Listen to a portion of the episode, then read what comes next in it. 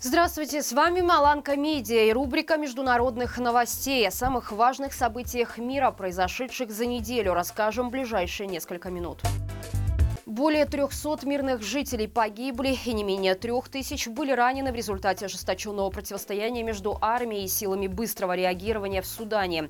Это третья попытка госпереворота в африканской стране за последние четыре года. Из-за столкновений силовиков, пытающихся поделить власть, жители страны вынуждены жить под перекрестным огнем без света и электричества. Помимо этого в столице Судана заканчивается бутилированная вода, кровь для переливания и лекарства в больницах. Под обстрел также попали группа американских дипломатов и посол Евросоюза. Отметим, что конфликт вспыхнул на фоне обострения отношений между фактическим президентом Судана и его заместителем. Какая из сторон сделала первый выстрел, пока неизвестно. Российские спецслужбы используют приложение для романтических знакомств Tinder, чтобы вербовать немецких политиков и военных. Об этом сообщило издание World со ссылкой на данные контрразведки ФРГ. По информации источника, россиянки в погонах пытаются заводить знакомства с интересующими РФ немцами, чтобы добывать информацию о военных поставках, немецкой обороне и ситуации в Украине. В этой связи власти Германии предупредили служащих Бундесфера и чиновников о необходимости проявлять осторожность имелось в виду не только участившихся случаев кибератак, но и любовных ловушек кремлевской агентуры. После того, как Эммануэль Макрон подписал спорный закон о пенсионной реформе, во Франции возобновились масштабные протесты. Выступление граждан спровоцировало неоднозначное выступление президента по телевидению, в котором он заявил о программе, призванной объединить страну. Оппозиция и профсоюзные лидеры заявили о том, что ожидали от речи Макрона совсем другого посыла.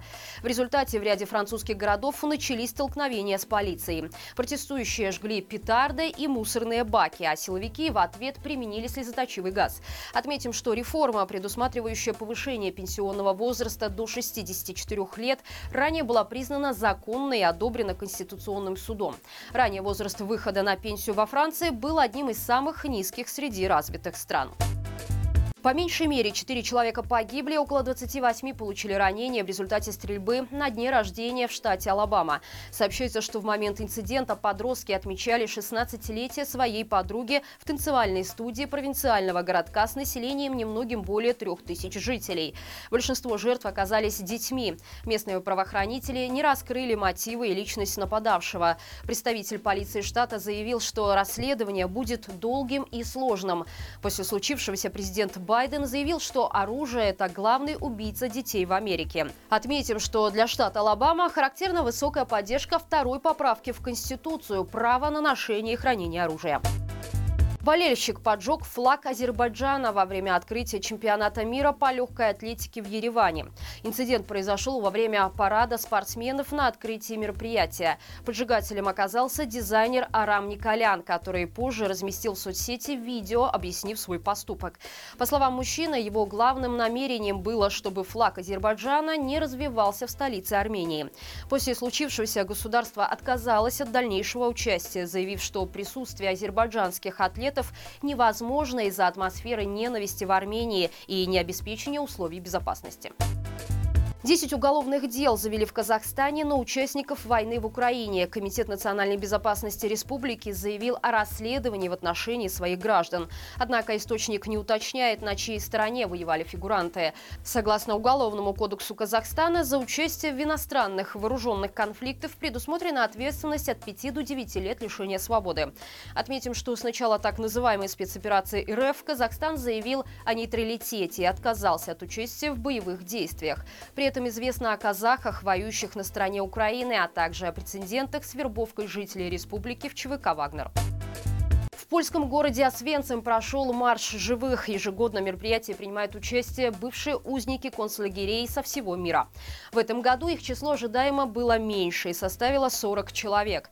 Всего на марш живых приехали 10 тысяч евреев. К ним присоединились также поляки. Акция традиционно началась после 13.00 со звуков шафара, бараньего рога, используемого во время религиозных церемоний. Сам маршрут пролегал от ворота Свенцима-1 с надписью «Арбайт Махт Фрай» до Свенцима-2 Беркинау. Участники мероприятия прошли также по железной эстакаде, где немцы производили отбор депортированных евреев. Именно оттуда большинство из них отправляли в газовые камеры. В ходе церемонии участники произнесли «Кадиш» – одну из самых важных молитв в иудаизме, и траурную молитву «Эль-Малера Хамим». Также был исполнен гимн Израиля. Марше в том числе принял участие президент Италии Серджио Моттарелла Мелла и его дочь. Еврокомиссия осудила запрет на беспошлиный импорт сельхозпродукции из Украины, которые ввели Словакия, Польша и Венгрия. Государства связали такие меры с тем, что поступление огромного количества хлеба и других товаров из Украины дестабилизирует рынок и избивает цены для местных производителей. Это уже стало причиной протестов фермеров и торговцев, выступающих против переполнения магазинов дешевыми товарами из страны, находящейся в состоянии войны. В свою очередь, представители Еврокомиссии комиссии подчеркнули, что торговая политика находится в исключительной компетенции ЕС, поэтому односторонние действия неприемлемы. Структура запросила у соответствующих органов стран дополнительную информацию, чтобы предпринять необходимые меры. Апрельский выпуск журнала Playboy вызвал повышенный ажиотаж во Франции из-за обложки с чиновницей. Госсекретарь по вопросам социальной экономики и общественной жизни Марлет Шьяпа снялась для провокационного издания, прикрываясь белой тканью на фоне родного флага. В номере политик рассуждает о феминизме и сексуальной свободе женщин, а также позирует в образах знаменитых исторических личностей. Первый же день продаж всего за три часа было раскуплено более 100 тысяч номеров. При этом Шьяпа подверглась критике своих коллег, заявивших, что такой поступок неуместен на фоне протестов против пенсионной реформы. В ответ чиновница отметила, насколько важно отстаивать э, право женщины распоряжаться своим телом и посоветовала французам не обращать внимания на ретроградов и лицемеров. Охрана Белого дома поймала нарушителя спокойствия президента Байдена. За рекордно короткое время злоумышленник, сумевший проскользнуть между прутьями главного административного здания США, был захвачен и отпущен без допроса. Более того, охранникам пришлось уносить его с места событий. Все дело в том, что нарушителем оказался малыш, которому удалось незаметно ускользнуть от родителей, чтобы побегать по зеленой лужайке Белого дома.